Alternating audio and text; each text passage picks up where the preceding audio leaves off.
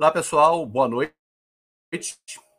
Começamos é, o lançamento do dossiê Kant e as escolas kantianas, um dossiê é, relacionado, é, que é da revista Estúdia Kantiana. É, é uma oportunidade muito boa que o Ateliê de Humanidades é, tem de é, tocar um tema que eu considero fundamental dentro do contexto contemporâneo, que parece ser um tema fora de moda, né? que é trabalhar com Kant, neocantismo, né? no momento que parece que uma boa parte da reflexão filosófica e da reflexão é, antropológica, sociológica, se faz dentro de um contexto de militância, de engajamento, é, de daquilo que talvez um autor como Jeff Alexander é, é, diria como de conflação é, da dimensão ideológica e política das ciências, da construção do saber. É, e não é por acaso que isso acontece, porque a gente está num mundo em que há muitas demandas de problemas, é, uma ampliação muito grande da consciência crítica que se tem em relação aos problemas do mundo, a, o caráter contextual é, de uma boa parte dos discursos, das formas de saber, então, diante desse contexto, o que, que seria é, fazer uma investigação que é, retomasse os problemas é, que foram formulados pelas escolas neocantianas é, de meados do século XIX e início do XX? Esse aqui é um desafio que a gente se coloca no ambiente da nossa conversa no Ateliê de Humanidades, é, em que a gente é, vai refletir aqui com os organizadores do dossiê sobre o que, que são essas escolas neocantianas, é, como que esse dossiê sobre Kant e as escolas neocantianas, feita no contexto de comemoração dos, seis an dos 100 anos da publicação do primeiro volume do livro da Filosofia das Formas Simbólicas, de um dos principais neocantianos é, é, do século XX, que é Ernst Cassirer, como que eles chegaram nesse dossiê e como, e como que esse dossiê faz parte de um resultado é, de estudos é, em torno do neocantismo, em redes internacionais e também no contexto de recepção do neocantismo e atualização do neocantismo no Brasil. E vamos pensar um pouco também sobre o conteúdo do dossiê, os artigos dos próprios organizadores. Quem está aqui comigo é, são é, três dos quatro organizadores é, do, do dossiê. Eu queria primeiro apresentá-los e aí a gente parte para uma conversa, é, pegando o primeiro ponto sobre qual é o lugar do dossiê no âmbito dos estudos neocantianos no Brasil. Tá? Eu queria dar boas-vindas, primeiro, a Ivânio Lopes de Azevedo, professor da Universidade do Cariri. Fala, Ivânio, tudo bem? Boa noite. Ei, André, prazer, meu irmão. Boa noite. Boa noite. É, nós temos também aqui o Lucas Amaral, que é professor da PUC de São Paulo. Olá, Lucas, tudo bem? Boa noite, André. Boa noite, meus colegas. É um prazer estar aqui também. Prazerzaço. E o Adriano Mergulhão, que é professor da UEL. Olá, Adriano. Beleza? Olá, boa noite. Boa noite aí a todos que estão aqui nos ouvindo hoje e agradeço muito pelo convite e a oportunidade de estar falando sobre esse tema hoje, André. Obrigado. Muito obrigado pela presença de vocês. É, além de Ivânio, Adriano e Lucas, nós temos um terceiro é, organizador do dossiê que não está aqui presente, que é o Rafael. Né? É, o, Rafael o Rafael ele já chegou a participar é, de, outros, de outras atividades é, relativas ao próprio lançamento do dossiê é, e também faz parte dos grupos dos movimentos de, de, de, de estudos sobre neocantismo. É, eu queria, para nossa conversa, uma conversa que ainda que trate de um tema que aparentemente é bem pesado é, e difícil, eu queria que a gente conseguisse, ao mesmo tempo, ter uma clareza na, na exposição e uma profundidade, uma densidade na reflexão é, que não seja é, é superficial. Dá para ser claro e, ao mesmo tempo, é, substantivo.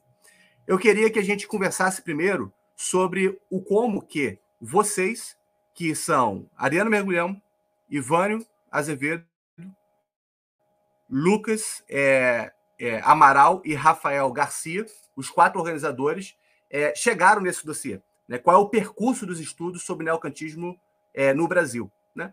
É, e depois a gente vai poder falar mais, definir melhor o que é neocantismo. Então, vamos deixar por enquanto é, um pouco em suspenso a preocupação de definir o que é neocantismo e, e, e a diferença em relação ao pós-cantismo, de repente, e escutar um pouco sobre de onde vocês vêm e qual é o lugar do dossiê na atividade de vocês. Posso começar? Pronto. Então vamos lá. Então, André, mais uma vez, obrigado. Um abraço aí para o pessoal do ateliê, toda a sua equipe e a sua rede né, de trabalho. E um abraço especial para o Rafael, né, que infelizmente não pôde estar aqui conosco. Nosso companheiro sempre, sempre faz falta, né? Enfim, quando não pode estar presente. Então, em, em resumo, assim, eu vou tentar né, dizer o seguinte, né, pelo menos para que o público possa entender como é que a gente tem trabalhado junto nos últimos dois anos. Né? Então, cada um de nós né, teve aqui, né, tem a sua trajetória, enfim, tem as suas escolhas de pesquisa, né, fez, todo mundo fez tese sobre Cacira, enfim, dentro desse universo do neocantismo e tal. Só que de uns dois anos para cá, a gente vem tentando trabalhar enquanto grupo. Né? A gente tem uma agenda anual de trabalho, estabelece o que é que nós vamos fazer durante o ano. Temos encontros semanais, né, que é um grupo de estudo que a gente mantém virtualmente com estudantes, professores de vários lugares do Brasil. Tem gente do Pará, tem gente do Piauí, gente de São Paulo, gente do Ceará, que a gente se encontra semanalmente para ler um texto do Cassino. A gente já está mais de um ano lendo o volume 2 da Filosofia das Formas Simbólicas. Né? Organizamos eventos, enfim. Então, de um, uns dois anos para cá, a gente resolveu trabalhar nós quatro, trabalharmos juntos, né? com agenda anual e tendo em mente que nós estamos organizando a recepção do neocantismo no Brasil. Certo? Então, a gente sabe o que é que está fazendo. Não é aquela coisa que você faz, depois olha para trás, porra, a gente fez isso. Não, não. A gente está olhando para frente, sabendo o que, é que a gente está fazendo. Né? Então, a, a, ideia é, de fato, organizar né, a recepção do, do, do neocantismo no Brasil, obviamente, a partir do nosso interesse, dentro dos nossos limites e tal. Mas a gente tem procurado fazer isso e modéstia as favas, eu acho que a gente tem feito bem. Né? É, é, é, não é à toa que né, o neocantismo e o Cacira, sobretudo, vem circulando com mais frequência dos últimos tempos para cá, que eu, né, do meu ponto de vista, é também repercussão desse trabalho que a gente vem fazendo, que é não só um trabalho de divulgação, mas é um trabalho pesado de pesquisa, de tradução, de formação. Né? Hoje o nosso grupo ele tem mais ou menos uns, uns 22 integrantes, né? entre nós, pesquisadores, estudantes de graduação, estudantes de mestrado, estudantes de doutorado. Né? Então, esse, esse grande grupo ele se institucionaliza a partir de dois grupos de pesquisa é, reconhecidos no CNPq e nas nossas respectivas instituições, que é o Neocantismo e Filosofia da Cultura, que é ligado à Unicamp, que é o Rafael quem toca esse grupo, e o grupo Filosofia da Cultura, ligado ao UFCA, que eu toco aqui, é, aqui pela Universidade Federal do Cariri, tá? E aí o, o Adriano e, e, o Lucas também compõem esse, né, esses dois grupos como pesquisador. E recentemente a gente fundou, né, criou, melhor dizendo, o GT Neocantismo e Filosofia da Cultura na Ampof. Né? Então a gente também está, né, na a nossa associação de pós-graduação, estamos lá com o nosso, o nosso GT, o nosso grupo de trabalho, que tem uma programação própria, enfim. Então, é, é, gostaria de destacar só isso, aí passa a palavra para os colegas, mas nós organizamos, né, é, na realidade eu não estava nessa primeira organização de um dossiê muito bom, inclusive, saído, que foi publicado pela revista Cantia Prints, foi organizado pelo Lucas, pelo Adriano e pelo Rafael, também um, um dossiê específico sobre neocantismo. Nós organizamos um encontro internacional é, que comemorou os 150 anos da obra do, do Herman Cohen. Né? É, também foi um evento, deve ter uma participação internacional muito boa, assim, grandes nomes dessa área. E a gente vem, né, eu diria que organizando as nossas atividades entre uma formação né, de base, grupo de estudo, orientações, é, organizando eventos, sobretudo eventos internacionais, mas também fazemos eventos locais, por exemplo, Lucas, o Rafael já vieram aqui para o Cariri, eu, Mergulhão, o Lucas já fomos para a Unicamp, então a gente está fazendo esse intercâmbio também entre as instituições, um trabalho de tradução que a gente tem feito também e publicado né, é, esses resultados nos dossiês, enfim, em outras revistas especializadas, enfim, né, então estamos tentando trabalhar de forma organizada, né, e, e, eu acho que essas são as pontuações básicas que eu teria para falar sobre esse trabalho. E esse nosso dossiê foi o nosso último grande produto, podemos assim dizer. Né? Talvez né, um dos dossiês, uma das coletâneas mais importantes sobre neocantismo já publicado no Brasil. A gente não tem, né, fora talvez o dossiê da Kantian Prints, né, algo que né, se equipara em termos de volume, em termos de qualidade. É um, é um, é um, um dossiê que tem pesquisadores de vários lugares do Brasil, de vários lugares do mundo, né, de países como Japão, Estados Unidos, França, enfim. Mas, em resumo, é isso. Passa a palavra para o companheiro Lucas. E aí, Lucas? É, eu acho que... é, é um trabalho de, de, de, médio prazo, né? De construção realmente do público, né? E de, e de recepção, né? Exatamente. E como o trabalho ele exige alguns anos, né? Que a gente vem trabalhando com bastante frequência já há dois anos, mas sempre projetando os próximos, né? Então, tá, fizemos o primeiro encontro internacional sobre o neocantismo, fizemos o volume lá na, na Kant Prints, mas nós estamos continuando com isso. O, o dossiê da Estúdia Kantiana é reflexo disso. O evento que vai ocorrer na Unicamp agora em, em agosto também é, é comemorativo aos 100 anos né, da, da publicação do primeiro volume da Filosofia das Formas Simbólicas do Cassirer. Então, são, são trabalhos que começaram, né, vamos dizer, já há dois anos, mas que estão rolando ainda e, se tudo der certo, vão continuar por muitos e muitos anos. Então, conseguimos ali, entre nós quatro inicialmente, mas já com uma, uma turma nova, se afinar, se entender e, e, e tá uma, uma big band super entrosada já. Então, isso é muito legal. E, e apenas para mencionar também, adicionalmente a, a todos esses trabalhos que o Ivânio lembrou, eu também retomo aqui em nome do Rafael, né? Ele fez uma tradução super importante de um livro do Cassirer, né? Que é o livro sobre Kant, Vida e Doutrina, né? Aquele texto famoso do Cassirer sobre Kant. E, e, foi publicado já há alguns anos, acho que em 2021 deve ter saído essa, essa tradução. E, e, o, e o Rafael não pôde estar presente aqui para falar dessa tradução que ele fez, mas ele vem fazendo também algumas coisas já há algum tempo. E juntamos as nossas forças, vimos, ó, oh, você está fazendo isso, eu estou fazendo aquilo, o, o outro está fazendo aquilo outro, que tal se encontrar sentar, trocar uma ideia, projetar e, e fazer isso acontecer. E é isso que a gente vem fazendo já, já nesses últimos anos e, e dando sequência. Então é isso que o Ivani falou. Eu vou lá para o Ceará, ele vem aqui para São Paulo, o Adriano sobe do Paraná e, e, e estamos rodando, né? E, entre os alunos também, isso é muito interessante porque, como o Ivani tocou no, no nosso grupo de leitura, a, o grupo é enorme e a, e a atuação da, da turma ali que está na graduação, no mestrado, doutorado, é super ativa. Então, uma, uma rapaziada super afim e super disposta a aprender junto com a gente. Então, a gente aprende todo mundo junto, ao mesmo tempo, e complementando uma coisa com outra. E, e é assim que se faz, né, trabalho em grupo, né? Então, o Ivânio bem falou assim, ó, a gente tem a mira, né, para onde a gente está querendo ir e tudo mais, mas o trilho a gente segue de acordo com a toada do dia. Então a gente vai fazendo essas pequenas coisas, às vezes grandes coisas, e, e os resultados vão saindo. Então esse dossiê é o nosso último resultado, que a gente tem muito orgulho de estar hoje aqui divulgando para vocês e, e conversando a respeito dele. Então era isso. Adriano, vai que é tua, camarada. Eu acho que é, uh, o que eu vou dizer aqui é mais também um complemento aqui do que o, o Ivânio e o Lucas aqui já, já colocaram, né? Mas é, eu acho assim que é sempre importante a gente estar tá ressaltando que é, esse aspecto assim dos estudos neocantianos do Brasil, assim, eles uh, uh, tinha o caráter de uma lacuna, né? Assim que a gente está tentando, como uma nova geração, tentando preencher essa lacuna de uma disseminação né, de, uma, de uma tradição que ficou muito pouco conhecida ou até obscurecida aqui no, no nosso pensamento brasileiro. Né? Então, a gente assumiu essa responsabilidade e esse compromisso intelectual aí de divulgação dos estudos neocantianos aqui, e uh, ao que parece está surtindo muito efeito, né? Porque a gente começa é, há dois anos atrás com um grupo muito pequeno, assim, né?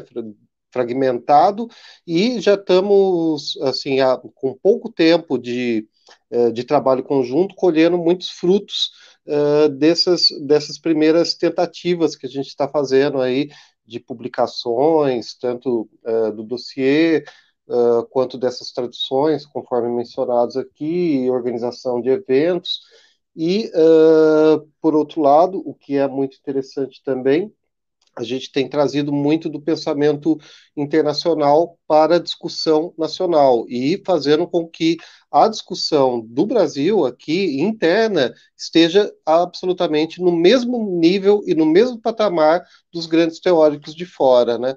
A gente está discutindo ali meio que ombro a ombro com esses grandes autores, né? Trazendo eles para o diálogo conosco e abrindo a possibilidade de que seja feito um canal uh, entre não só Brasil, mas também América Latina, que a gente tem muitos parceiros aqui da, da América Latina que tem uh, bastante contato conosco, para que a gente seja uh, também um, um, eixo dessa discussão, né? não, não visto assim como perifericamente, ou visto assim como uma repetição do que se diz lá fora. Não, pelo contrário, a gente está trazendo o diálogo e a discussão para o mesmo nível e para trazer novidades que também esses autores de fora olhem para cá como um dos uh, locais onde essas ideias estão sendo disseminadas e tratadas com todo o rigor necessário para que, como a gente já está vendo aqui, se frutifique em novas gerações, né?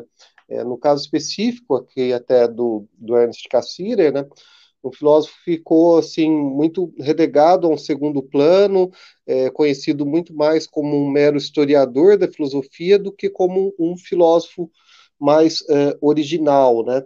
E este centenário da filosofia das formas simbólicas aí do volume 1, do lançamento do volume 1, é muito, é, exatamente, vou usar o mesmo termo, muito simbólico nesse sentido de uma retomada desse pensamento em toda a sua força, em toda a sua uh, pujança criativa, né? Que uh, parece aqui que uh, esse movimento começa, né, parece, né? Não, mas é, efetivamente a gente tem todos os indícios de que começa-se essa retomada lá pelos Estados Unidos, né, lá na década de 80, mais ou menos, e isso daí vai tomando um aspecto mais global ao longo aí dos últimos 30 anos. E uh, esse período aí está sofrendo um, como uma cadência de ascendente, né? Eu vejo que cada vez mais uh, tem um número maior de pesquisadores interessados, mais publicações na área, mais conhecimentos sendo trazidos aqui para uh, re, uh, realocar o nome destes insignes pensadores no local que sempre foi devido a eles, mas no qual eles nunca estiveram tão presentes assim. por fim, né, eu queria ressaltar também comentar, além da, da tradução, né, que foi comentado do uh, livro Kant, Vida e Doutrina, uh, o Rafael teve uma organização também uh, de um livro que é o, o Geografia e Filosofia, né, na, no pensamento de Ernest Cassirer. É bom ressaltar também que aqui no, no Brasil nós também temos boas contribuições é, sobre o pensamento de Cassirer especificamente, né, é, na área da geografia também. E, e é, em áreas afins, né, é, que eu podia dizer assim, que o, o que é um ponto que eu queria tocar, é, que, embora nós estejamos, como o Lucas e como o Rafael disseram, né, trazendo um, um centro e um guia para esses pensamentos, né, para essas discussões, é, o pensamento do Cassirer ele é muito multifacetado, né? Ele então tem tem muitas pessoas com interesses absolutamente diversos que se reúnem é, sobre esta mesma uh, prática comum de pensar sobre o Cassirer. Pessoas que pensam sobre arte, sobre geografia, sobre sociologia, sobre história, uh, sobre lógica, sobre ciência, sobre mitologia, sobre religião e assim por diante. Então, essa ampla gama de temas que o Cassirer eh, fornece, né, eh, nos ajuda também, né, enquanto pesquisadores, a ter uh, uma visão mais transversal quanto a, a, todas essas possíveis temáticas filosóficas que estão aí incluídas dentre as formas simbólicas. É mais ou menos isso que eu queria falar, a princípio. Muito bem. É, é um dossiê que é, está em homenagem aos 100 anos da filosofia de formas simbólicas do Cassirra, porém ele está tratando das escolas neocantianas como um todo. Né? Eu queria primeiro só focar um pouquinho mais no, no, no depois a gente vai para as escolas neocantianas. É, eu vejo vocês como representando jovens pesquisadores, podemos considerar todos jovens aqui, né? É, numa nova fase de no amadurecimento profissional da filosofia, em que é, tem um trabalho de tradução de inéditos, como o Kant, é, Vida e Obra, é, ou Vida é, e Doutrina, como queira, é, que tem uma perspectiva de trazer um livro que já tem muito tempo, porém nunca tinha sido recebido em português. Eu cheguei a ler, inclusive foi uma influência forte de, de a forma como eu absorvi o Kant, como eu li o Kant, como dei aula sobre Kant, foi é, baseado em grande parte nesse livro do Cassir, que eu li é, é, na versão do Fundo de Cultura Econômico, se não me engano, a, a versão espanhol. É, mas também tem um trabalho, talvez, de retradução já crítica das obras recentes do Cassir e uma atualização das, das, das leituras, das recepções possíveis. A respeito disso, acho pegando um pouco a questão do Adriano, é, eu acho que o Cassir ele tem uma característica que pode aproximar, se for pensar em analogia com a sociologia, com um perfil de autor como Weber não tem uma escola weberiana. Existe uma certa inspiração na multifacetamento do Weber, que tem várias formas de abordagem, muito mais pelo horizonte, digamos, de percepção e estruturação dos problemas do que propriamente uma escola. Quem faz escola é Marx, é Bourdieu, né? É, e, de certa forma, o Cassir foi muito prejudicado, é, é, tanto pela, pela, pela pela é, forma como no século XXI predominaram perspectivas como, por exemplo, a do marxismo, como também no campo da filosofia parece que Heidegger, o disputa Heidegger e Cassirra, de alguma forma, enquanto impacto sobre os pensamentos filosóficos do século XX, Heidegger teve mais impacto é, é, nos pensamentos filosóficos, daqueles que mais determinam, de repente, a reflexão, é, tanto na França quanto na Alemanha, do que, é, do que o Cassirra. Nesse sentido, eu queria, só para a gente é, pegar esse ponto simples, e te pergun perguntar para vocês o que seria então o renascimento Cassirra? É, em que que essa retomada de Cassirra pode colaborar para esse movimento de colaboração de diversas perspectivas em torno deles? Tem esse termo que vocês falaram, né? É renascimento Cassirra. O que, que é isso? Tá, é, eu acho que a gente poderia, quem sabe, daqui a alguns anos, escrever o Cassirra Vida e Doutrina, né? Que era para a gente entender né, um pouco disso, né? Porque é que o Cassir agora que está que tá dando delay, né? Ou seja, agora que está voltando, ou seja, por que, é que demorou tanto e tal. Assim, tem, mas tem várias hipóteses de explicação em relação a isso. Eu acho que, cara, é tudo menos pela potencialidade da obra. Ou seja, a obra eu acho ainda muito atual, certo? Em várias dimensões. Não só na dimensão, eu diria, de filosofia da ciência, mas no que diz respeito ao pensamento acerca da cultura, enquanto a totalidade das manifestações espirituais e tal. É, hoje é muito menos pela obra e talvez por outras contingências históricas. E eu, eu me parece que é, esse, né, esse período que ficou essa lacuna né, e essa repercussão menor que o Cacere é, teve, que poderia ter sido maior, eu acho que tem muito a ver também com, com o final da vida dele. Né? Ou seja, o Cacere passou os últimos anos da vida né, assim, saindo de um lugar para o outro, né?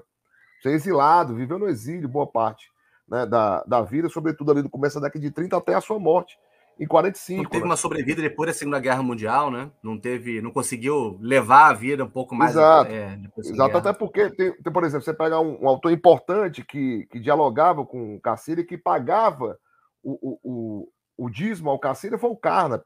O Carnap conseguiu ir para os Estados Unidos, né, fez escola, né, então teve muitos desses pensadores ali daquele mundo vienense, germânico e tal, que conseguiu se instalar em algumas instituições e fazer escola. E, né, o Cassira né, conseguiu, sempre teve né, ali um lugar para ficar, seja em Oxford, seja na Suécia, seja na Inglaterra, ou, é, enfim, em Oxford, na Inglaterra, seja também nos Estados Unidos. O Cassira sempre né, muito bem relacionado, foi um, né, um grande nome, eu diria, no cenário acadêmico mundial, então sempre teve um, uma recepção. Agora, essa recepção não era propriamente né, uma recepção institucional de dar seguimento à sua obra e tal, era, era a recepção do pesquisador que né, fez, inclusive, no final da, no final da vida, um esforço enorme para é, é, dialogar em outro idioma, né, escrever né, é, é, originalmente num idioma que não era o seu, que no caso o inglês e tal. Então, acho que tudo isso, de alguma forma, é, dificultou, né, talvez uma repercussão mais imediata da obra do Caceira, mas nunca é tarde, né, nunca é tarde. Então, eu acho que o que a gente está fazendo agora é um pouco de tirar esse atraso, né? Tirar esse atraso. E o, o Cassira, eu passo, né? Aí depois para o Lucas e para o Adriano falar o que seria propriamente essa, essa expressão, né? É, é, que, que, retrata a recepção do, do Cassira na década de 80, enfim. É, mas eu acho que o Cassira tem uma obra que é, é muito potente, porque ela está ali num certo ponto de virada de uma concepção sistemática de, de filosofia para um, uma certa concepção pluralista de filosofia. Certo? O Caceira, eu acho que ele, ele reúne essas duas coisas. Então, eu acho que eu, pelo menos, tomo o Caceira como um pensador de transição. Ao mesmo tempo que você olha para ele, parece um pós-moderno, sobre determinado aspecto, e ao mesmo tempo parece um ortodoxo sistemático né, dessa, dessa escola alemã e tal. Por quê? Porque ele tem, de fato, uma compreensão né, que se pretende uma compreensão de totalidade, mas muito mais do ponto de vista metodológico do que de uma concepção metafísica, substancial, de chegar a um princípio último e do princípio sair deduzindo tudo. Não, não é isso. Né? Mas é um pensador que diz: olha, a gente pode, de alguma forma, garantir uma certa inteligibilidade metodológica diante da diversidade, diante da pluralidade. Né? E tratar essa diversidade de forma simétrica. Certo? Esse é o grande lance. Ou seja, é tensionar com a ideia de objetividade, uma ideia tão dura que parece muitas vezes ser monopólio de uma área, como no caso da matemática, no caso da física. O Carceiro, não, peraí, a gente pode tratar o tema da objetividade com rigor, né, reconhecendo que a objetividade é plural. Né? Como uma, uma, frase dele que eu gosto muito, que ele diz lá no ensaio sobre o homem, a humanidade vi, vivia no mundo objetivo muito antes da ciência. Certo? Então, se a humanidade vivia no mundo objetivo muito antes da ciência, então tem objetividade antes da ciência. Né? Então, acho que o Caceira contribui muito né, nesse sentido. Tem uma chave de interpretação que é o simbolismo e o método transcendental, o método dialético. Você tem uma mistura ali entre método transcendental e método dialético também para compreender essas diferentes formas de manifestação da cultura que me parecem absolutamente atuais e necessárias.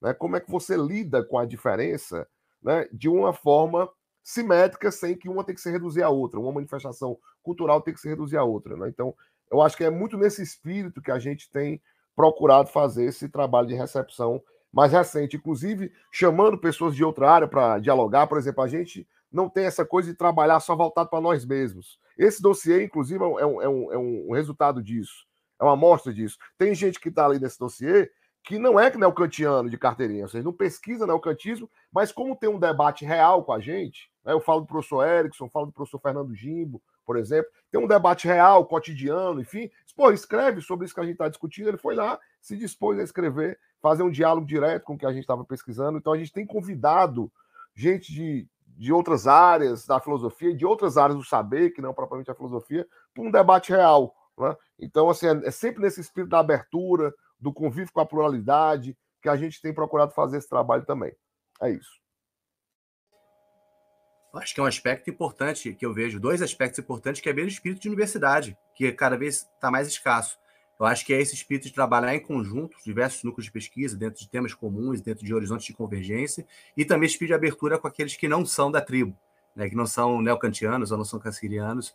Então, é, já parabenizo vocês de imediato por estar fazendo algo que está cada vez mais raro no ambiente universitário, pelo menos na minha perspectiva. É, Diga lá, Lucas. Adriano, você quer falar então um pouquinho sobre o que é o Renascimento Cacirra?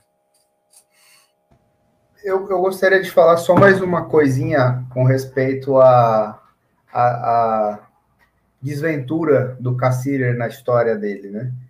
Porque, e, e lembrando que ali na época dele, mais ou menos, no fim do século XIX, começo do século XX, havia algo assim como a hegemonia das ciências particulares. Então, a física já andava sem muitos debates tão quentes como antigamente com a filosofia, psicologia vinha se consolidando como uma ciência, uma disciplina autônoma e outras tantas, né? E, e nesse momento criou-se como que o que a gente chama hoje de departamento, né? Então você vai numa universidade, você pega o um modelo Humboldtiano aí, onde tem lá o departamento de filosofia, o departamento de ciências sociais e assim por diante, né? E aí a gente vê tudo como que se houvessem caixinhas do saber, né? Então, comparte ficou em compartimentos muito separados uma coisa da outra. E o Cassirer, como o Ivânio bem apontou, é esse autor que sintetiza todos esses saberes. E ele, lamentavelmente, foi visto como uma pessoa um tanto quanto generalista. Ah, se o cara se propõe a falar de matemática, de filosofia prática, de linguagem, antropologia, se ele quer falar de tudo, na verdade, talvez ele não saiba de nada, no fim das contas.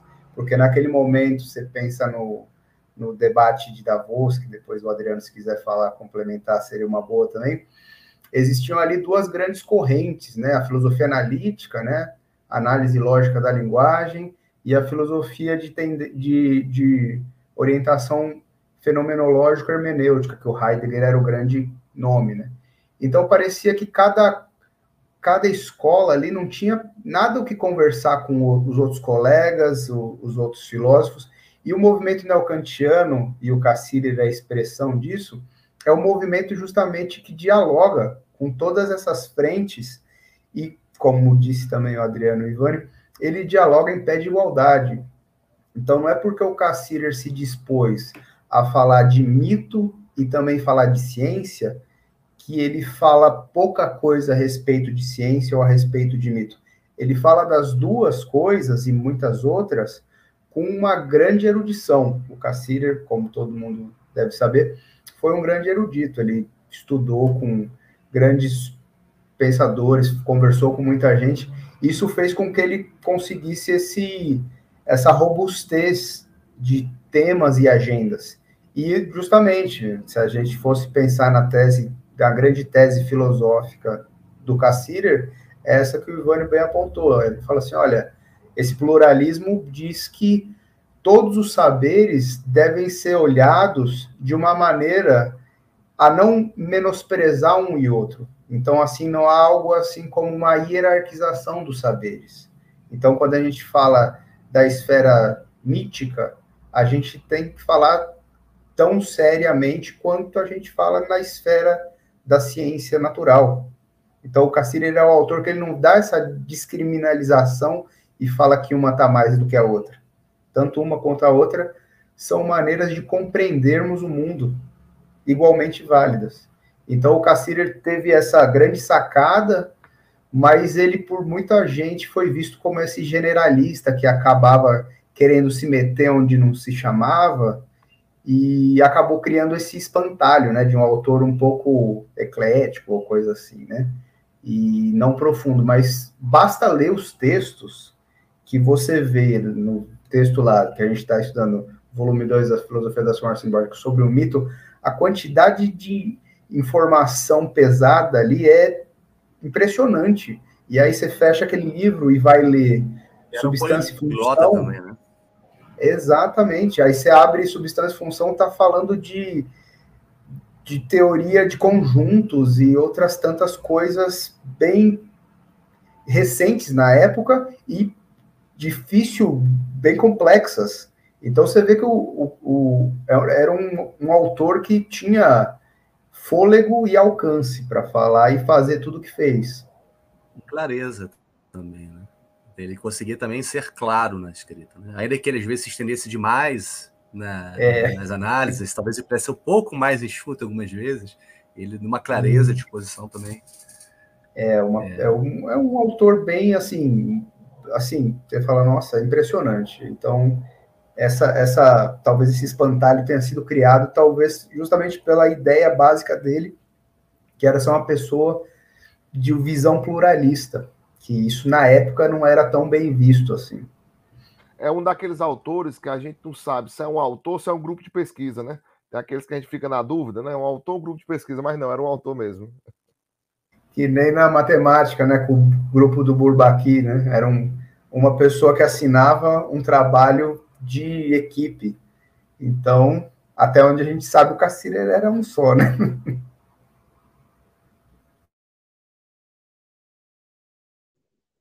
Então, vou pegar um pouco o gancho do, do que o, o Lucas colocou aqui também, é, e, e, chamar a atenção até para o dossiê, que na nossa introdução a gente fala justamente sobre isso, né, que um, um dos vetores de retomada aí mais recentes é, do interesse pelo pensamento de Cassirer foi um livro do Michael Friedman, né, A Part of the Ways, e essa obra especificamente, né, falando sobre ela, né, ela foca no, no debate de Davos, né, entre Cassirer e Heidegger, onde passou-se uma impressão, né, talvez não merecidamente, de que o Cassirer teria saído derrotado desse debate e o Heidegger sai como um vencedor e isso vai gerar ali uma uma uma visão de, de que a fenomenologia era a, a ciência, a nova ciência filosófica está surgindo, o novo método filosófico a ser empregado pelas novas gerações e levando então a um declínio posterior do neocantismo, sendo que uh, o próprio Cassirer, por conta aí da, da ascensão dos regimes fascistas, né, não pôde uh, estar diretamente mais uh, presente nesses debates né, intelectuais e tal, e forçado até a, a se uh, autoexilar e está fugindo, não está podendo estar tá com a mesma demanda de trabalho, etc. e tal. É, e, e, o Michael Friedman ele chama a atenção para essa uh, divisão de caminhos, né, ou, ou se, alguns interpretam como uma cisão entre a filosofia analítica e a continental, né? Muitas vezes se fala aí da filosofia do continente, da ilha, né? Filosofia analítica, a filosofia mais de cunho fenomenológico hermenêutico, que seria aquela desenvolvida no continente, né? Na Alemanha, principalmente, né? E uh, é colocado na obra o Cassirer como meio que uma terceira via, né, nesse sentido, uma terceira via positiva, não como as terceiras vias que, que, que, que, se apresentam aqui no Brasil, ali era uma terceira via muito viável, né? E que faz uma costura entre estes ao, aos dois... sociólogos aviso que não é terceira né? via de Giddens. Não é, é terceira via de não, Giddens, sociólogos. Então, o Cassirer promove essa costura entre uma certa vertente mais analítica e até que, que deu muita, muito ensejo a autores de cunho mais semiótico, e por outro lado, ele também dialoga muito diretamente com a tradição continental, né? tanto que ele era muito próximo do Edmund Husserl, né? então tem todo uh, este meio de campo traçado pela filosofia das formas simbólicas, né?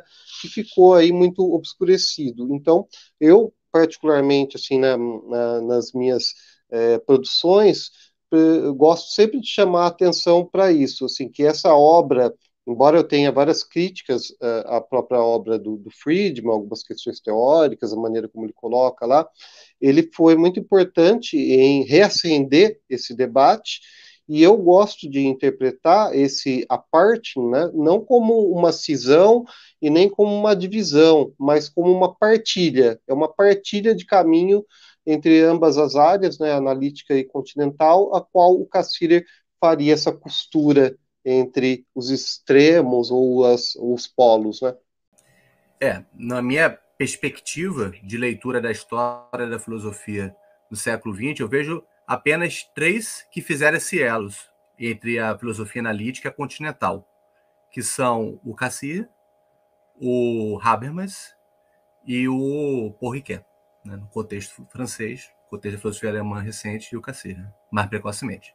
Eu vejo esses três anos.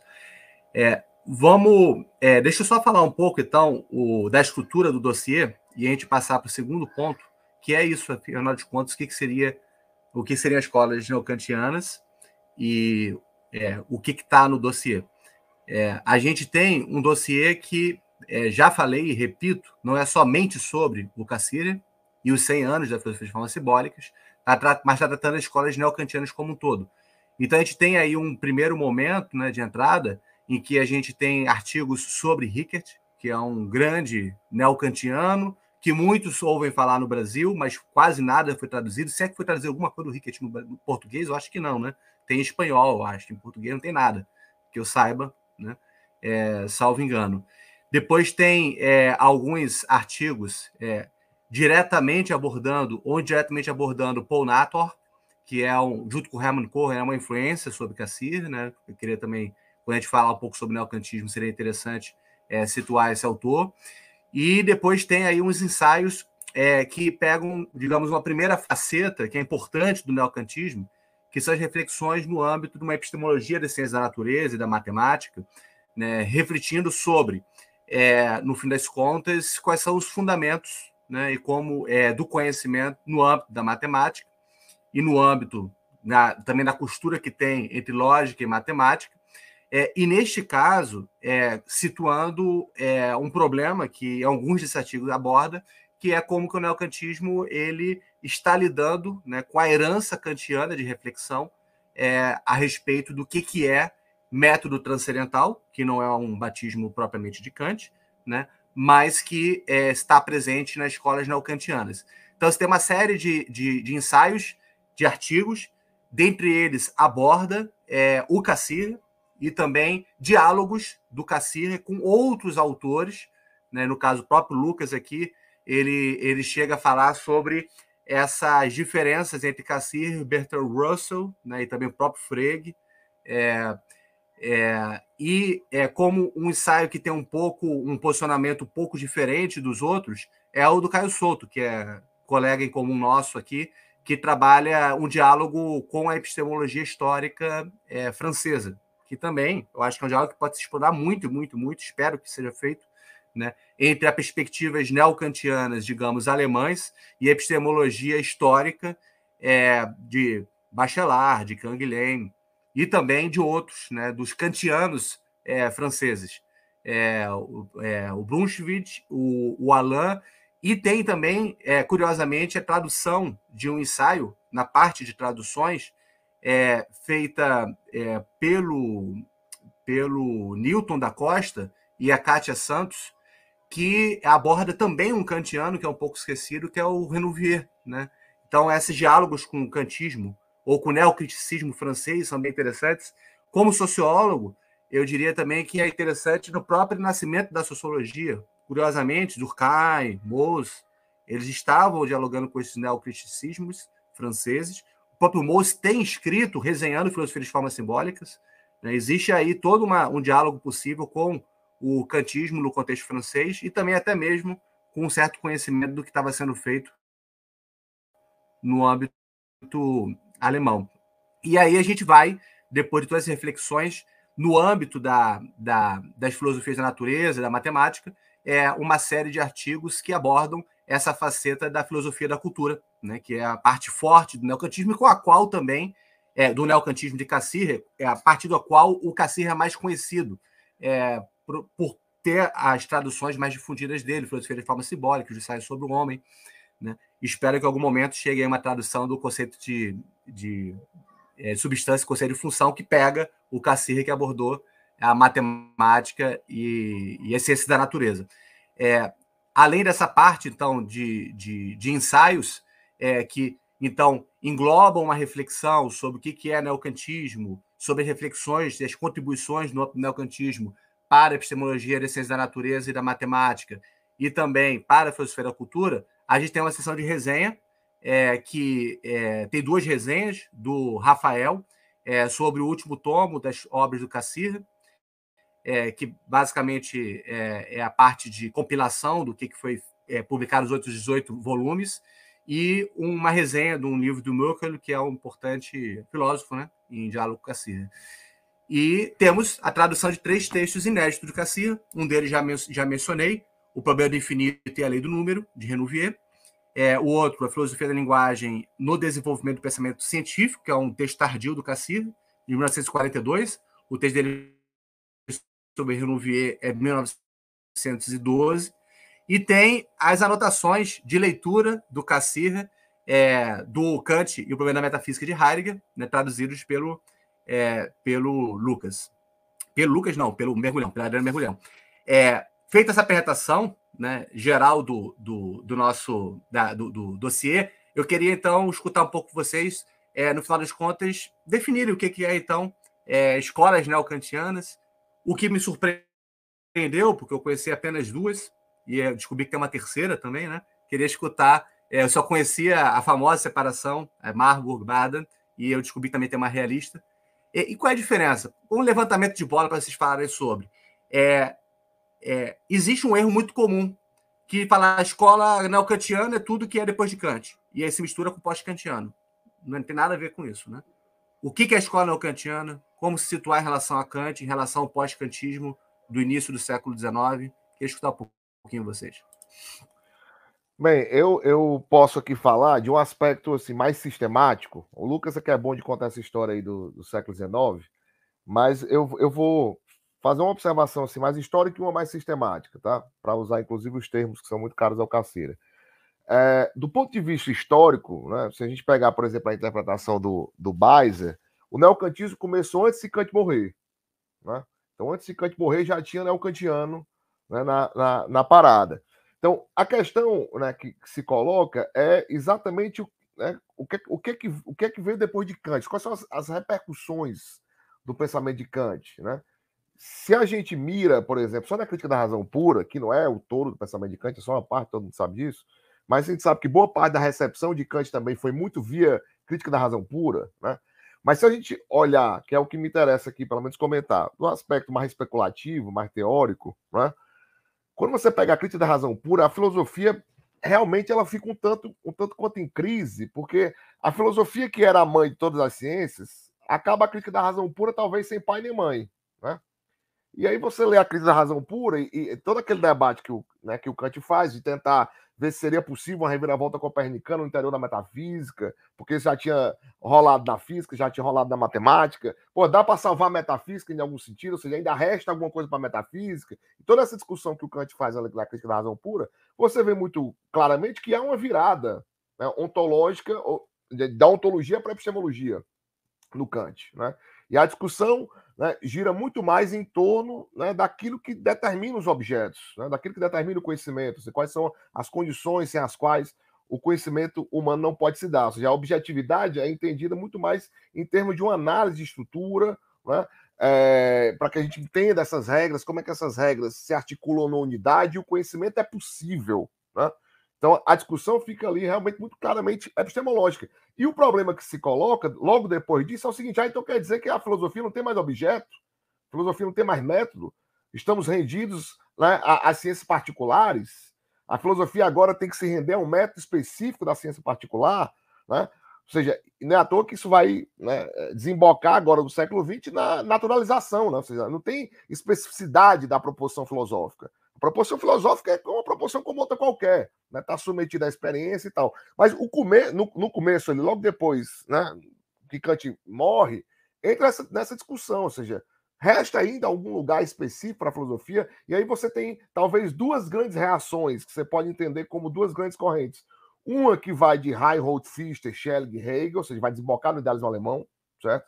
Que né, torna a coisa mais metafísica, podemos assim dizer, e outro que é isso que a gente chama de neocantismo. Certo? Então, o neocantismo, na realidade, vem logo ali do começo, do final do século XVIII, começo do século XIX, e passa o século XIX inteiro. Certo? Quando a gente chega na escola de Baden, na escola de, né, na escola de, de, de, Marburgo, a gente já está no final da história, né? À toa que é essa coisa se Cassini morreu neocantiano ou não, certo? Mas ali já é o final da história. O século XIX, o debate é pesadíssimo. Autores que a gente menciona muito pouco, como Trandelaburg, como Kuno Fischer, por exemplo, né? Ah, na década de 70 com, com, com o Cole, enfim. Então, tem um, movimento no século no século XIX é, de disputa em torno da interpretação acerca do pensamento de Kant, né? E o que estava em jogo ali também era como é que nós vamos lidar, e o Hegel realmente morreu antes disso. Apesar do século XIX ser um século de, de, de avanço das ciências, mas o avanço talvez mais significativo seja na segunda metade do século XIX para a virada no século XX que o, que, o, que o, o Hegel não pegou. Mas a questão é, parece que o Hegel ainda faz uma leitura muito metafísica, excessivamente metafísica das ciências, inclusive tentando colocar as ciências meio que no arcabouço do sistema. Não, aí vários autores, como o Lieberman, enfim, dizem, olha, é necessário voltar a Kant, certo? Eu acho que é, é, a gente tem que entender esse avanço da ciência, né? que as coisas realmente estão mudando no que diz respeito ao estudo dos fatos, mas sem recair numa filosofia absoluta, ou absolutista, ou enfim, né? assumir o, absoluto como um, um, conceito fundamental, recair numa metafísica que Kant já tentou depurar. Né? Kant já tentou limpar esse terreno, aí ver o pessoal jogar metafísica novo. Peraí, vamos refazer né, aqui essa reflexão, mas temos que voltar a Kant. Então, isso é, em linhas bem gerais, para mim, o, o, problema central né, do neocantismo que passou todo o século XIX. Certo? Enfim, teria muitos detalhes para comentar, mas eu queria mirar só nisso para passar a palavra para os colegas. Tá? Então, era a disputa em, em torno né, das implicações acerca da, do pensamento de Kant, muito especialmente dos impactos da crítica da razão pura, como é que a gente, de alguma forma, preserva ou não o espírito kantiano diante do avanço das novas ciências, né? e até onde a gente se compromete com a metafísica, até onde nós temos que resistir, ou não ainda ao empreendimento filosófico pensar em termos metafísicos. Né? Então, me parece que ali o neocantismo a, começa a construir uma agenda de trabalho para a filosofia, onde a filosofia vai trabalhar nem acima nem abaixo da ciência particular, vai trabalhar ali, ao lado da ciência particular, que não parece ser o caso do idealismo alemão. Tá? Mas é isso. Passa a palavra para os meus colegas e amigos. E, e seguindo aí na, na esteira do Ivânio, como ele falou da, dessa passagem né, do Kant até o, a década de 1870, lá com o trabalho do Cohen e tudo mais, dentro desse arcabouço, uma das perguntas que se fazia naquela época é a do método, que é onde vai ser uma das dos grandes conceitos filosóficos lá dos neocantianos, que é o que eles colocam lá como método transcendental. E por que, que eles criam isso? Porque naquela época, no século XIX, uma das perguntas que for, foi feita por uma série de pessoas inteligentes foi assim: olha, beleza, a gente está vendo aí o avanço de muitas disciplinas científicas, estamos vendo também que essas disciplinas estão virando autônomas, se fundamentando, etc. e tal. E aí, uma das perguntas que fizeram naquele momento foi justamente: mas o método da ciência ele é um método de tipo universal? E teve gente que diz que sim.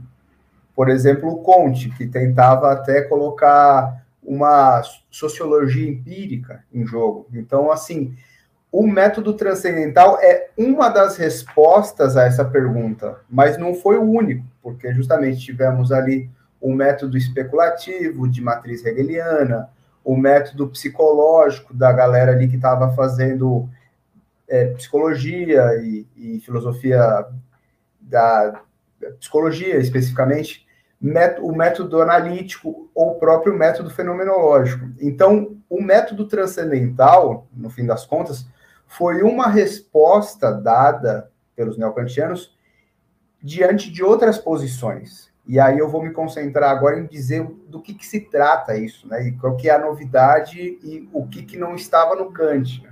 Então, essa ideia de método transcendental, na verdade, ela começa com o Cohen. E isso até é datado lá, até a passagem do texto do Cohen e tal. E, eu não vou me lembrar agora, mas isso se, se você acha fácil num, num dicionário filosófico, histórico-filosófico alemão, de um autor que chama Ritter. É o, e o verbete foi escrito pelo Baum, se eu não me engano. Então, o Cohen ele coloca essa ideia de método transcendental nos seguintes termos que a gente precisaria, então, analisar o factum da ciência físico-matemática do nosso tempo e analisar justamente, aí é o que tem de Kant, né, as condições de possibilidade desse, desse factum.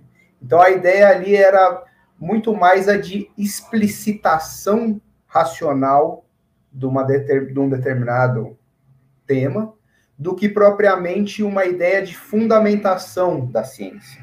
Então, se a gente pensa em outros autores, como o próprio Frege e o Russell, que são os do, que estão lá no meu artigo, eles são autores que querem justamente propor os fundamentos da aritmética, o Frege, ou os princípios da matemática, o Russell.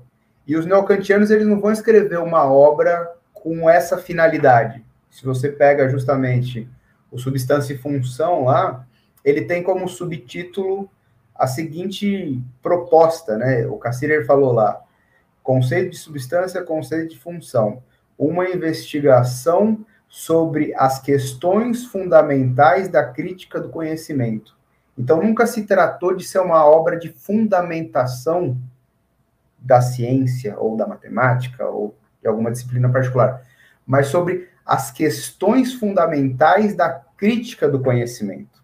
Então, justamente, tem como pano de fundo essa ideia de factum da ciência, e aí os neocantianos justamente faziam quase que uma atividade em termos hermenêuticos e muito menos fundacionalista, se a gente for colocar numa chave.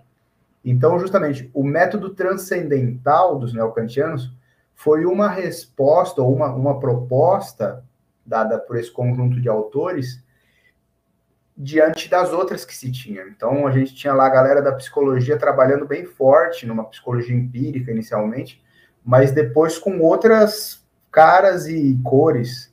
Então, você tinha ainda lá os metafísicos, com uma ideia mais a la Hegel. Você tinha o, depois, no, no fim do 19 também, os fenomenólogos e também os analíticos ali propondo uma análise lógica da linguagem, e é isso que a gente faz.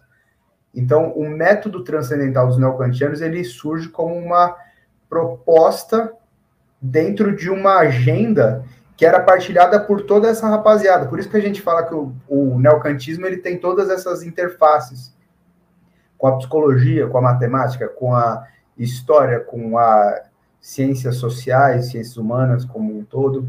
Então, os neocantianos eles eles colocam essa proposta metodológica e a partir disso, aí cada autor justamente dá a sua cor. Então, se a gente pensar na escola lá do Cassiner, que é a escola de Marburgo, a gente tem uma, uma diferenciação do Cassiner, que é o, vamos dizer, o último neocantiano dessa escola, mas antes dele tivemos pelo menos outros dois grandes nomes, que são o Hermann Cohen, que foi o, o autor que a gente homenageou naquele evento, e o Paul Nator, que foi esse que tanto apareceu no nosso dossiê em vários dos artigos. Então, essa ideia do método transcendental e do factum da ciência é tematizada por cada um deles, o Cohen, o Nathorp e depois o Cassirer, com um acento específico.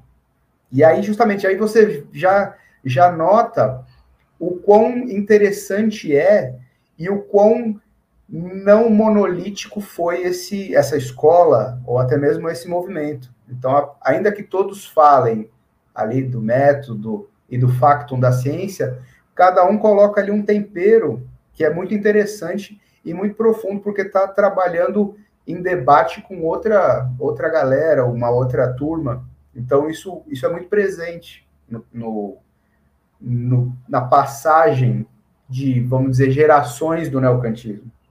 E aí, como você falou, né, a gente, em geral, fala mais do neocantismo alemão, né, que é a escola de Marburgo, a escola de Baden, a escola realista.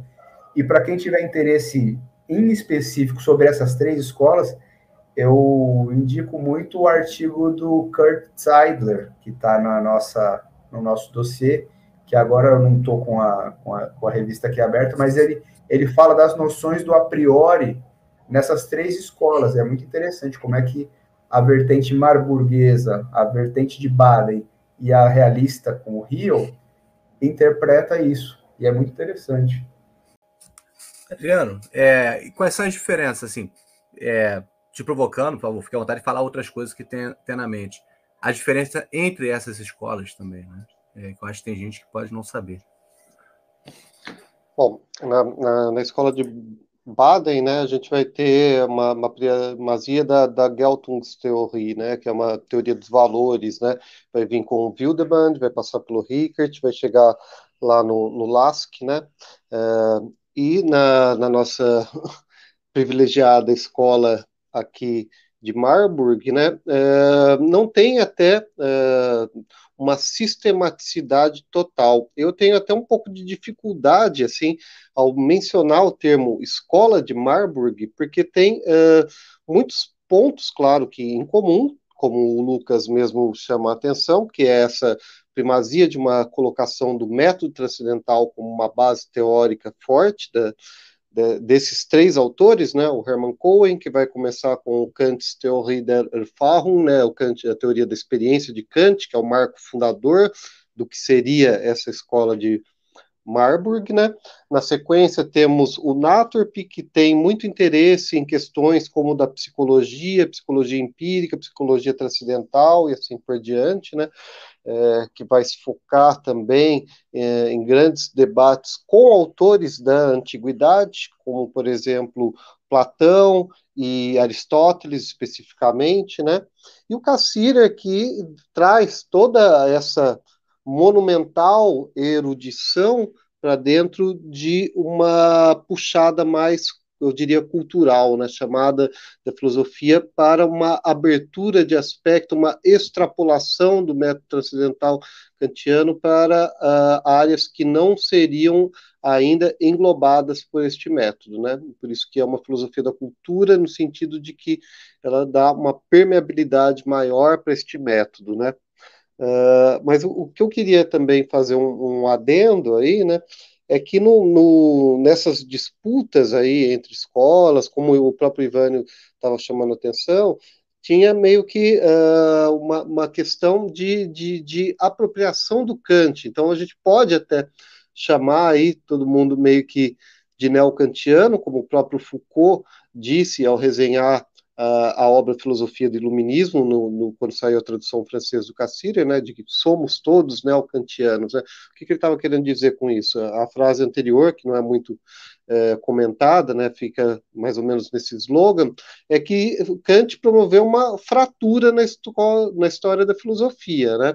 E é, todo aquele que queira filosofar depois de Kant tem que fazer um retorno a Kant, um acerto de contas com Kant, seja para uh, rejeitá-lo, seja para uh, reaproveitá-lo, seja para utilizá-lo como uma ferramenta teórica e assim por diante. E, e nesse quesito, como a gente estava falando uh, dessa cisão entre as grandes correntes, né, quando a gente chega na fenomenologia, por exemplo, re, re Uh, tornando a questão do, do, debate de Davos, né, uma das primeiras questões que o Cassirer coloca lá para o Heidegger é que ele vê no Heidegger um grande neocantiano, né, porque o Heidegger ele foi uh, praticamente gestado no, no neocantismo, né, ele foi uh, orientado pelo Rickert no seu doutorado, ele foi recebido em Marburg justamente pelo Naturp, né, com quem ele tinha um, um, diálogo muito próximo, embora ele sempre vá ser crítico, uh, ostensivamente crítico ao neocantismo, é um autor que deve muito também a essas escolas, né, tanto na sua vertente aí de Baden, quanto na sua vertente de, de Marburg, né. Então, uh, sempre que a gente dá uma, uma olhada aí por, por baixo da poeira, a gente sempre vê que tem resquícios do neocantismo no pensamento de muitos autores que seriam insuspeitos nesse sentido, né? Nesse caso, só para explorar um pouco até o diálogo com vocês dois, Lucas e Adriano, depois vou para o artigo do Ivânio, no teu, é, no, na tua tradução das anotações do Cassirer, do Kant, da metafísica do Heidegger, o que, que se mostra lá? Então, é, justamente assim, essa, essas anotações é, é, é, a tradução que eu fiz na sequência. Anteriormente, é, na Kant e Prints, é, que a gente fez também a, a, a organização, é, eu publiquei a resenha que, a tradução da resenha que o, o Cassirer faz do Kant e o problema da metafísica. E agora, essas são as anotações marginais que o Cassirer fez para preparar esta resenha. Então, ali, é, na, na, resenha, como foi publicada na, na, na Kant Studien, né, é um formato, né, como se fosse um artigo, resenhando, muito mais formal. Agora, nessas anotações, você vê o Cassiri um pouco mais à vontade, porque eram anotações particulares.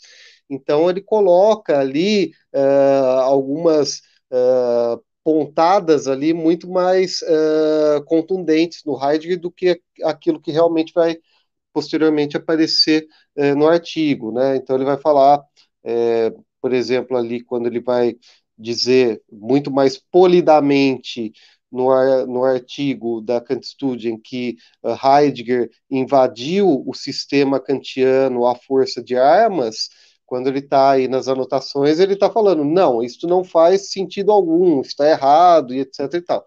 E aí depois ele vai reformular aquilo numa sua linguagem muito mais cavalheiresca e elegante para a formulação posterior do artigo. Então essas observações para os estudiosos é muito legal fazer esse cotejamento e essa para ver como que o autor mesmo o próprio Cassini estava pensando e como que depois ele passa aquilo a limpo, né?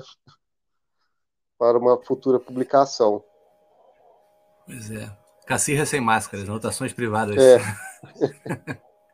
é porque o Cacirra ele é elegante né, na, na, na, escrita dele, né? Então jamais seria Sim, deselegante a ponto. Nas notas ele é. põe os não, de modo algum, de jeito nenhum, isso não é possível.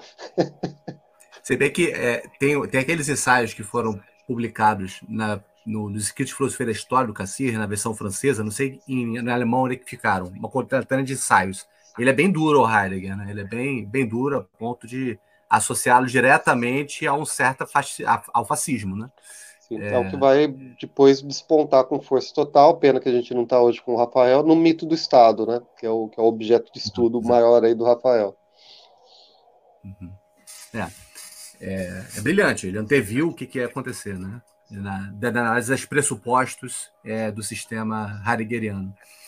É, o texto que o, que o Lucas é, comentou, do Kurt Seidler, é sobre a revisão neocantiana do a priori. É, mapeia bem, em poucas páginas, essas, é, sistematiza bem as diferenças das três escolas neocantianas e como cada uma está associada a uma certa derivação das três críticas de, de Kant, né?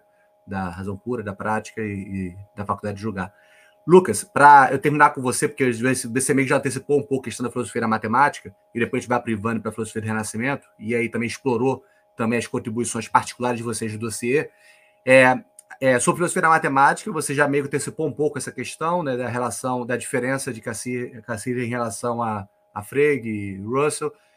É, que, qual seria qual seria a diferença propriamente dessa abordagem de um logicismo estrutura, estrutural de, de, de Cassirer em relação ao que é feito pela filosofia analítica? Queria escutar um pouco você assim, e que é alguma coisa para quem está assistindo que está é, muito presente numa grande obra-prima de 1910, que é Conceito de Substância, Conceito de Função, né, que é, antes de Filosofia da Formas Simbólicas, um livro que ainda vai chegar em português. Tem em inglês e tem em francês, mas em português não. É, então. Está sendo traduzido aí, tem gente traduzindo. E, e então, justamente, a ideia desse artigo era justamente resgatar o que eu escrevi lá de elementos kantianos, porque até foi uma. Quem leu o artigo eu, tem algumas ironias, e, e as, e as ironias dizem respeito ao que tem de herança kantiana, por um lado, e ao que tem de recusa ao Kant por parte do neocantiano Cassirer. Então, o primeiro ponto de partida do artigo, ele vai contra o Kant. Então, se a gente retoma rapidissimamente, lá na crítica da razão pura, o Kant colocava como fundamentação da matemática e da física as intuições puras de tempo e espaço. E no século XIX, por conta de várias viradas dentro da matemática, da física, essa tese do Kant ela caiu por terra. Então, no caso específico da matemática, uma corrente muito forte surge ali já em 1810, que é isso que a gente chamou de logicismo que é basicamente a ideia de redução da matemática para a lógica. Então, a lógica fundamenta a matemática, os axiomas, os conceitos e assim por diante. Então, isso começa ao século XIX. E o Cassirer, ele vem acompanhando essa, esse projeto de logicização da matemática.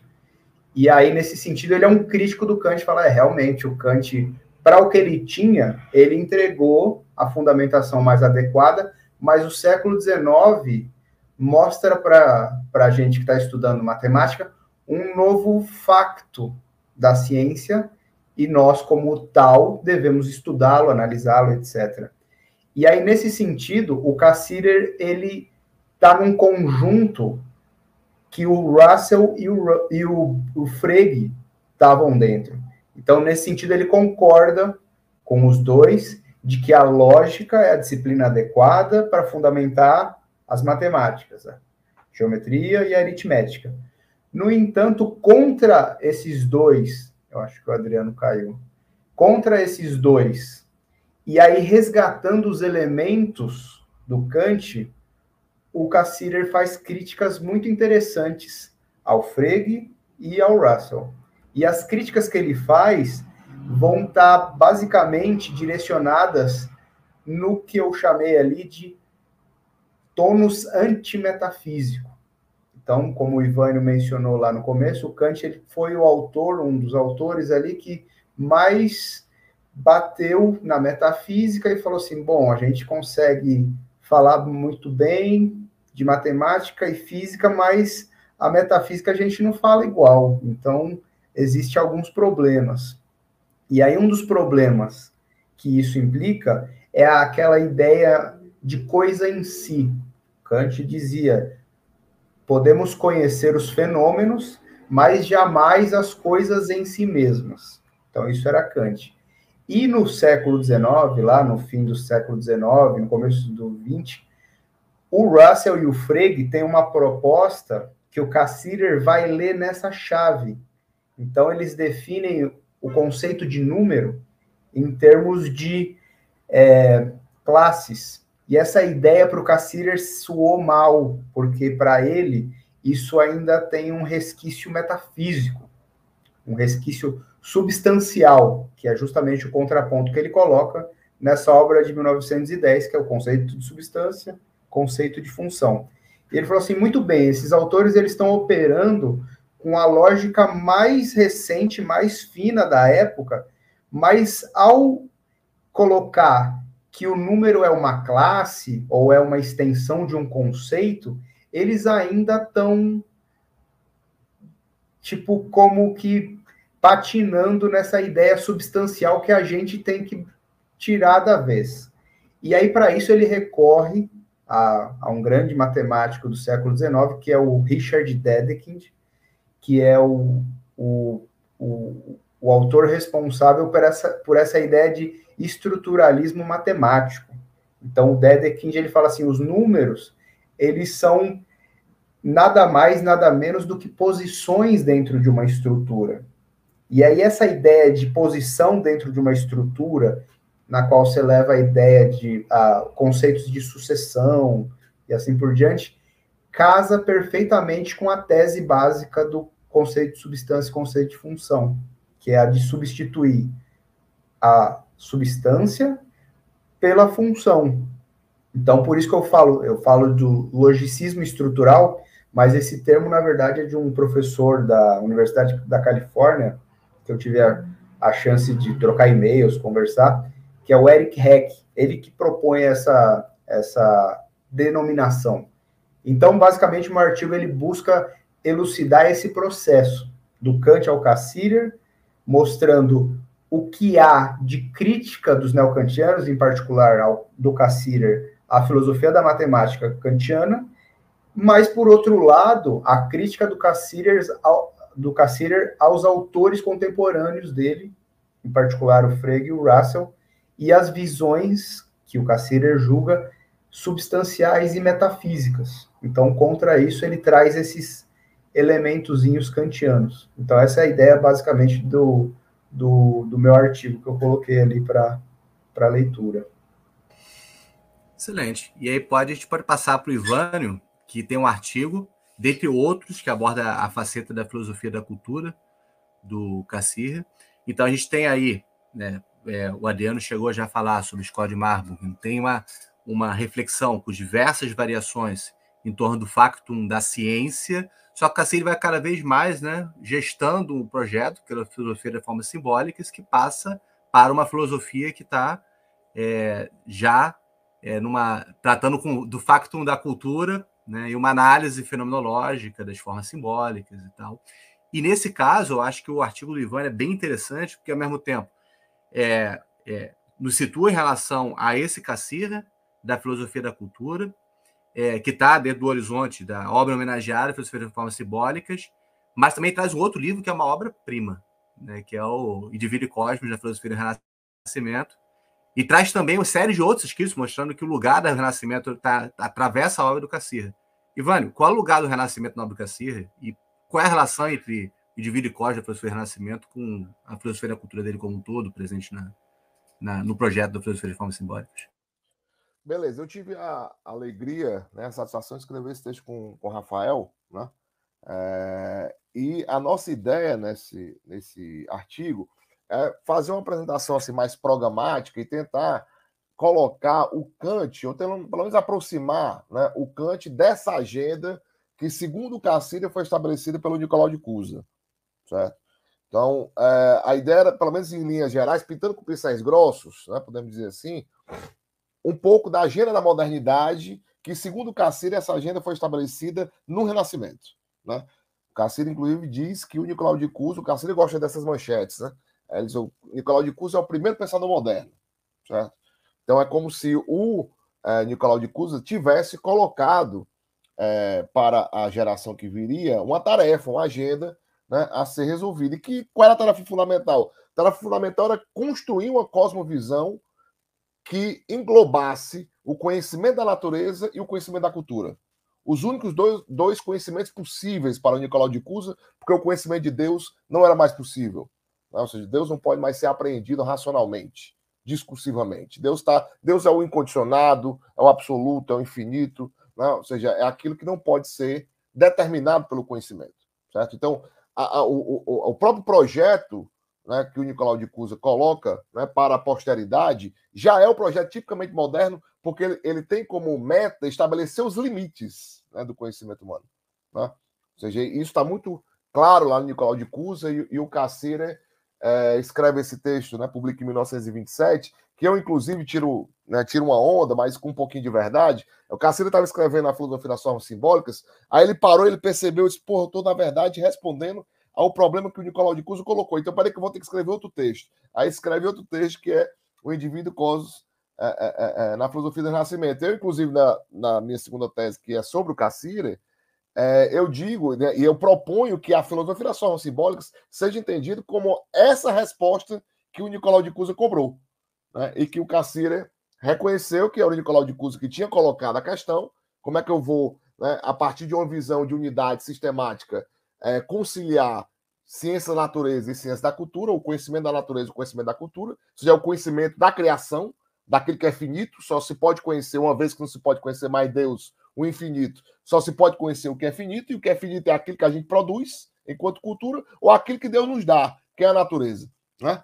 Então, a, a, a, essa, essa questão foi colocada, ela, ela é a assinatura da modernidade, né, que veio do Renascimento, e a modernidade não resolveu. Na verdade, a modernidade abriu mais ainda esse fosso. Né? Ou seja, a, a ciência da natureza, a partir, sobretudo, da matemática, né? Cassini também, inclusive, descreve super bem tanto do ponto de vista historiográfico, como também do ponto de vista é, sistemático. Né? Ou seja, houve um, um, momento da modernidade onde, onde a, que a matemática queria dar conta de tudo. Né? Na passagem do Renascimento para a modernidade, tudo, até a ciência política, de uma certa forma, era entendida dentro de uma estrutura dedutiva e tal. E aí a resistência né, a essa pan-matematização, é um termo que ele usa lá no texto de 42, da lógica da ciência da cultura, a resistência a essa matematização gerou aquilo que ficou conhecido como método histórico. Né? Então, o método histórico é, na verdade, algo que surge né, ali no interior da modernidade como resistência ao método matemático. Né? E isso, isso veio ali, o Pierre Bayle, que é um, era um cartesiano, é um cartesiano descreve super bem lá no, na filosofia do, do iluminismo, foi né, um desses primeiros autores que começaram a resistir a esse matematicismo, depois Montesquieu, enfim, um monte de gente que entra aí para contribuir com esse método histórico. Então, você chega no final do século XIX, né, ciências naturais de um lado, ciências da cultura do outro, né, método matemático como sendo a, né, a grande referência metodológica para a ciência da natureza, e o método histórico como sendo a grande referência metodológica para as ciências hermenêuticas, para as ciências humanas e tal, e a tarefa está aí. Né? Então, como é que a gente concilia? Aí seria a filosofia das formas simbólicas que tentaria preencher essa lacuna. Né? Então, é uma possibilidade de leitura que eu tento, né? inclusive, defender o, esse artigo. Né? Ele, ele, junto com o diálogo com o Rafael, eu tirei parte da tese, dialogando com o Rafael, a gente foi chegando a outras, altos desdobramentos, tá? mas a ideia basicamente era, era essa, tentar mostrar que o Kant, em certa medida, ele está nessa agenda. Ele é o, né, talvez aí o momento final né, dessa agenda que não foi cumprida. Né? Eu diria que não foi realizada, muito pelo contrário, as divergências foram aprofundadas e o Cacilhas chegaria, né, talvez, com uma solução ou um caminho para desfazer né, aí essa, essa dicotomização, essa, enfim, essas dualidades né, que o, o Nicolau de Cusa né, já havia percebido no começo da modernidade, fundando assim a própria modernidade. Muito bem.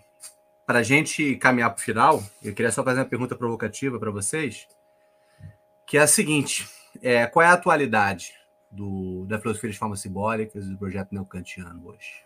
Do ponto de vista epistemológico, certamente, mas de repente do ponto de vista ético e político, né? Como é que você se posiciona em relação a isso? Quem começa? Posso começar? Então vamos lá. Olha, o Cassino, inclusive, assim, ele, ele foi um pensador muito recepcionado por várias áreas, né? não só né, a filosofia. Às vezes é muito menos na filosofia do que né, o pessoal da linguística, da psicologia, enfim, tem uma recepção é, do Cassino, às vezes até melhor do que na própria filosofia. Isso é o primeiro dado. Então, isso já mostra que, de uma certa forma, outras áreas né, estão é, aí encontrando e dialogando com o Cassini. Para mim, né, assim, a, a, e assim, há, e há textos mais recentes, inclusive, discutindo questões sobre decolonialidade, enfim, questões, as questões mais emergentes né, na filosofia, a, relação entre Cassini e Lacan. Né, então, tem uns textos aí que estão surgindo dentro dessas, desses debates mais emergentes da filosofia. Mas, né, é, é, para além desses registros pontuais, para mim, o grande, na grande força né, do, do, do a grande potencialidade do Cassini, não só para a filosofia né, é da cultura enquanto né, uma área específica da filosofia, mas para debates muito específicos, como, por exemplo, o debate realismo e antirrealismo em ciência, debate sobre a filosofia da física, por exemplo. Né? O, o, o, eu acho que o Cassir é absolutamente atual aí também, tá?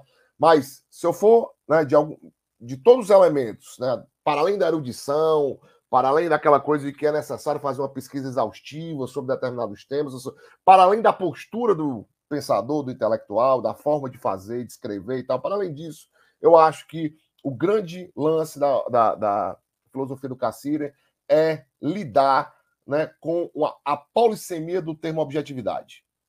Certo? Ou seja, isso de alguma forma, esse termo é ruim, mas vamos usar, democratiza, né, eu diria, a relação entre os saberes. É um termo péssimo, mas é o que me veio agora. Né? Seja, de alguma forma, estabelece um ambiente de diálogo simétrico entre as diferentes formas do saber que se pretendem objetivas, certo? E aí o mito, a religião, né, enfim, a técnica, a ciência da natureza, as ciências humanas, ou seja, de alguma forma, né, a arte, né, de alguma forma, esses modos de manifestação têm pretensão de objetividade e constituem uma objetividade, certo? Agora a questão é como é que nós vamos entender a, a lei de formação de cada uma dessas objetividades e como é que essas objetividades se cruzam, certo? Porque na vida real, né, as formas simbólicas elas elas têm uma interdependência, elas mantêm um tensionamento dinâmico e constante entre si.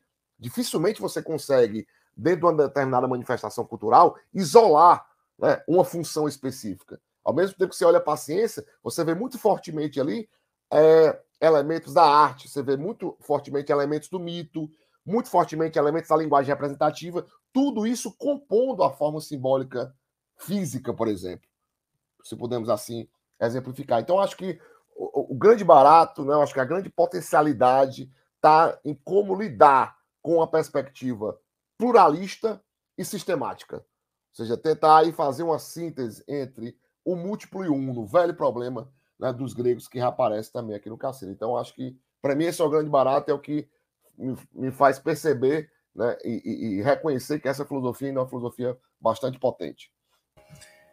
Só uma observação tangencial, antes de Adriano Lucas falarem, é, eu vejo é, duas influências de Cassir, uma menos mediada, mas bastante oculta, sobre o projeto do Levi-Strauss, do Claude Levi-Strauss, o estruturalismo antropológico Levi-Strauss tem uma o Levi-Strauss leu Cassir, chega a mencioná-lo rapidamente no último capítulo do estudo da metade do parentesco.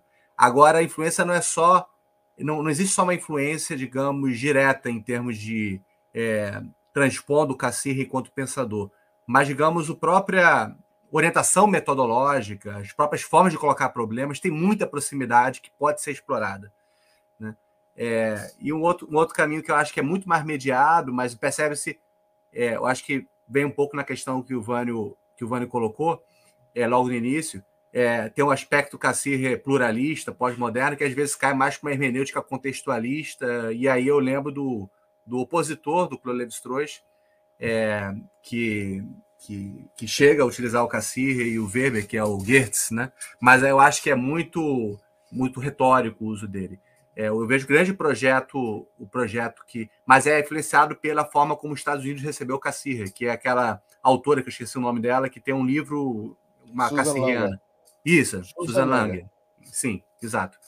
É, eu vejo como esses dois projetos, e eu acho que ainda falta muito fazer um bom diálogo entre Cassir e Levi-Strauss, é, para tratar tanto o pensamento científico quanto o mítico, as relações entre as duas de formas simbólicas. Levi-Strauss investe muito nisso. Vamos lá, Adriano e Lucas, e aí, vocês?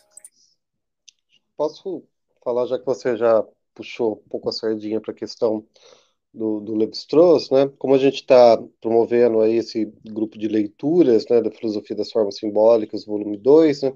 É, isso tem me chamado bastante atenção, né? É, e o próprio Christian Mockel, né, é, já tratou desse tema, né, das, das correlações entre os autores, é, e parece que quem intermedia um pouco esse diálogo entre o Levi-Strauss e o Cassir é, é, um amigo em comum, que era o Roman Jacobson, né?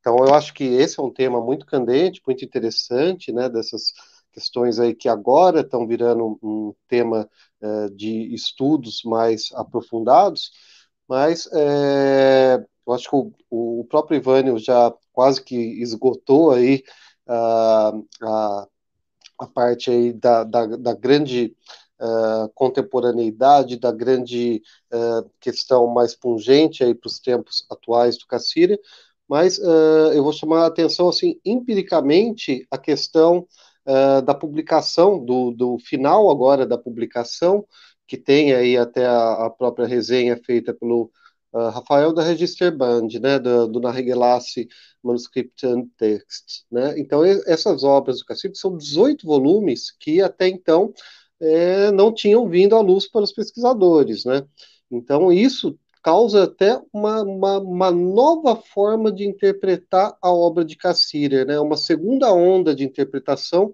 a partir desses manuscritos que até na última década aí praticamente estavam inéditos, né? Isso traz novas camadas de leitura, novas interpretações, então ele está também se renovando nesse sentido com essas publicações que antes estavam inéditas e agora finalmente estão todas disponíveis aí. Disponíveis assim, né? Uh, nós estamos fazendo um esforço aí para fazer traduções desses se tiver, textos. É, se tiver né? versão eletrônica disponível e, também, por favor. Se não, me falam, não falam vou mandar por aqui, mas manda para mim, por favor. E, e, as versões aí pirateadas, né? Os sites russos têm ajudado bastante a gente nisso, né? É, mesmo porque os, os volumes aí têm um preço absolutamente proibitivo para sul-americanos em geral. É, era mais isso aí que eu ia falar. E aí passo a palavra para o Lucas. Ah, eu acho que dá para falar de um ponto de vista prático, né? Que é talvez essa lição que a gente viu repetidamente em várias faces nessa, nesse, nesse lançamento de hoje, né? Então, o Cassirer basicamente é um cara que propõe esse pluralismo e a talvez uma lição que esse pluralismo nos dê, poxa, vamos trabalhar junto, vamos se escutar mais, vamos unir esforços. E não é só porque a gente está na filosofia que a gente não tem por que ouvir um sociólogo ou alguém da área da linguística ou da psicologia. Eu acho que essa ideia pluralista, ela justamente é um chamado para a gente conversar, assim, ó, vamos trocar uma ideia e de repente a gente pensa junto algumas alternativas, né? Então, é meio que um, um convite para fazer fazer uma coisa super velha na filosofia, que é dialogar e, e, e, debater ideias. Então, eu acho que essa ideia do essa, essa proposta do pluralismo do Cassir ele, ele cabe bem nisso, né? Porque a gente vê muito repetido, né? Pequenas seitas teóricas de pessoas que só falam de determinadas agendas e tal. E eu acho que o Cassir é, um, é um, o cara que meio que deixou ba bastante aberto para que a gente possa dialogar com quem for. Então, pode vir de várias áreas, todo mundo é muito bem-vindo. O Adriano lembrou do livro com as interfaces do, da filosofia com a geografia, mas tantas outras são possíveis. E o Cassiller pode ser esse autor de que, que traga esse espírito, né, de, de comunidade mesmo. Então, acho que é mais ou menos por aí. Beleza. Eu acho que uma forma de traduzir esse tipo de espírito, que é o espírito universitário, né? É, que é aquilo que caracteriza o projeto universitário no sentido autêntico do termo e, e digamos, original do termo, é, do, do, espaço de universitas. E não é só isso, nesse caso se associa com um bom humanismo. Né? É, eu lembro é, o, espírito humanista, no sentido não do falso humanismo, particularizador ou universalizador é, de particularidades, mas o espírito do humanismo dentro das. Penso um pouco Levi-Strauss, mencionei Levi-Strauss, das quatro gerações de humanismo, né? do humanismo que, de certa forma, teve associado com a, com, com a necessidade de estabelecer diálogo com aquilo que era estranho, é, passou pelo humanismo universalista do, que vai do Renascimento até o Iluminismo, a primeira, a primeira fase do humanismo é do Renascimento, e depois chega nesse humanismo de extensão planetária e de profundidade.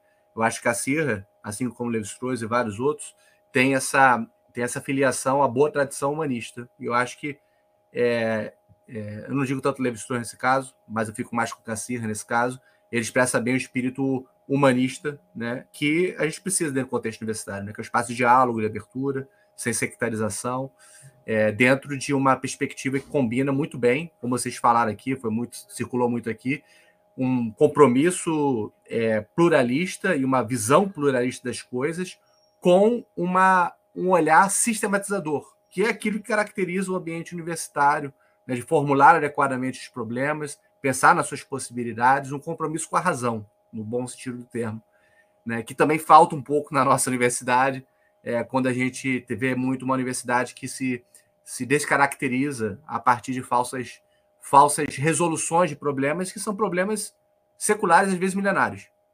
Problemas epistemológicos milenares, problemas éticos e políticos. E às vezes essa demagogia universitária faz com que esses problemas sejam curto-circuitados. É, Cassir foi um autor que soube colocar bem os problemas né? e, e fazer o percurso dos problemas, sua elaboração. Eu acho que isso é, uma, é, é a grande tradição humanista. Muito obrigado, Lucas, Adriano e Vânio. Muito é, obrigado. André, obrigado né, a você pelo, pelo convite, pelo debate, foi ótimo, Adriano e Lucas também. E aproveitar para dizer que eu acho que dentro de mais ou menos um mês nós já vamos estar lançando aí uma nova chamada para um dossiê em comemoração aos 100 anos do volume 2. Né? Vai sair pela revista Argumentos aqui da, da UFC. Então, quando a gente faz um, um dossiê desse, a gente, a gente não sabe o que é que vai sair, né? A gente tem grandes surpresas quando fazer um dossiê como, como esse tipo, a surpresa dos vários textos sobre o Nartop. Ninguém esperava isso. Né? A, a própria tradução da Kátia Santos né? e do. E do, e do ah, me ajudem. Newton da Costa. Do Newton, Newton da, Costa. da Costa. Ninguém esperava essa tradução do Newton da Costa com a Kátia, enfim. Mas a gente, pelo menos, né, é, para além das surpresas, ficou aí com a, a felicidade de ter um volume ótimo, um volume de que pode ser também alguns artigos, artigos de entrada para o neocantismo e tal, e para o pensamento do Cassino, enfim, mas dentro em breve a gente vai estar lançando aí um, um, um novo dossiê. Tá? Obrigado, André, valeu, Lucas e Adriano. Obrigado, André, pelo convite mais uma vez e agradecer meus parceiros aí de trabalho, Ivânio, Adriano, Rafael também, que não estão tá com a gente hoje, mas sempre trabalhando junto aí. Valeu, um abraço para vocês. Obrigadão. Muito obrigado aí, André, e aos meus caros colegas. Estamos sempre juntos nessa missão aí, como foi comentado aí nos comentários de Zuhuksu Kassirer. é isso aí. Agradeço. Pronto. Não é só retornar a Kant, é retornar a Cassir e a Cantilho. Né? é.